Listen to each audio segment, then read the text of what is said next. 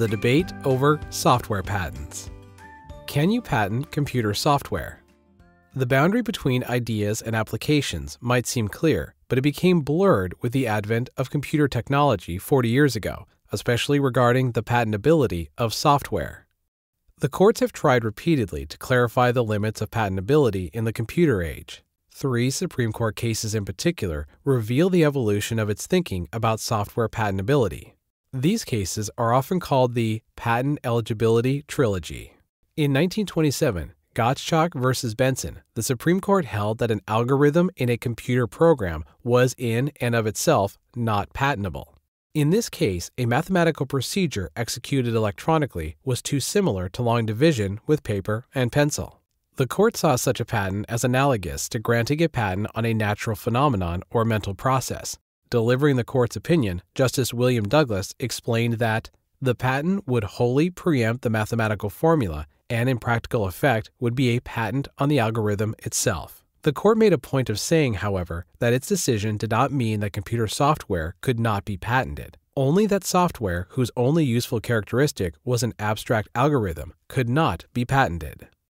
The Supreme Court further refined its thinking on software patentability in the 1978 case, Parker versus Flook, the second case in the trilogy. Unlike the attempt to patent all uses of an algorithm, the software in question was limited to a specific application, triggering an alarm during the catalytic chemical conversion of hydrocarbons. This was a specific and tangible use of an algorithm, but the court still ruled the software unpatentable because it felt the application itself was not inventive. But once again, the court left the door open by stating that even though a phenomenon of nature or mathematical formula may be well known, an inventive application may be patented. Lastly, in the 1981 case of Diamond v. Diehr, the Supreme Court made its third attempt to define the patent eligibility of software.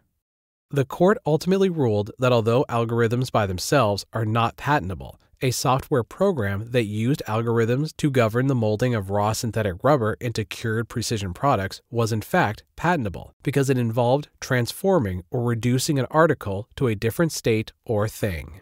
These three rulings appeared to define clear limits for software patentability. That although algorithms by themselves are abstract concepts and therefore unpatentable, Software programs may be patented if they employ algorithms to produce a tangible and inventive or transformative result.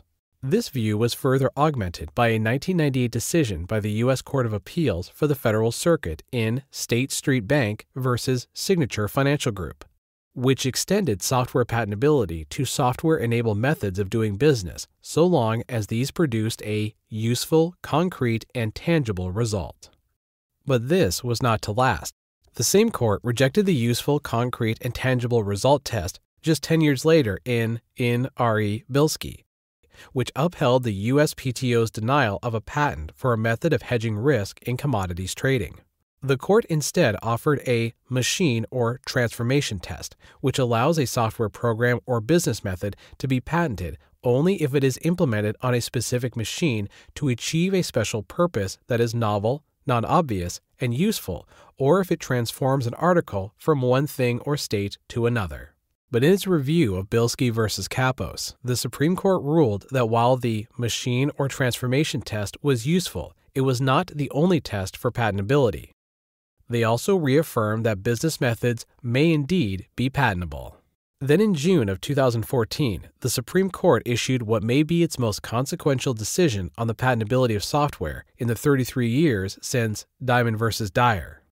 In Alice versus CLS Bank, the court ruled that taking some activity that people have been doing for centuries, in this case, holding funds in escrow until a transaction is completed, and then merely doing it through a computer, did not turn this age old activity into a patentable new invention.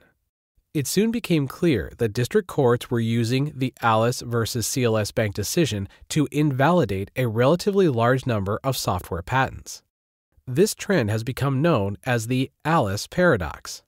As these often involve the highest value added products and services involving cloud computing, big data, and other new technologies, this is posing a challenge for many corporate innovation departments.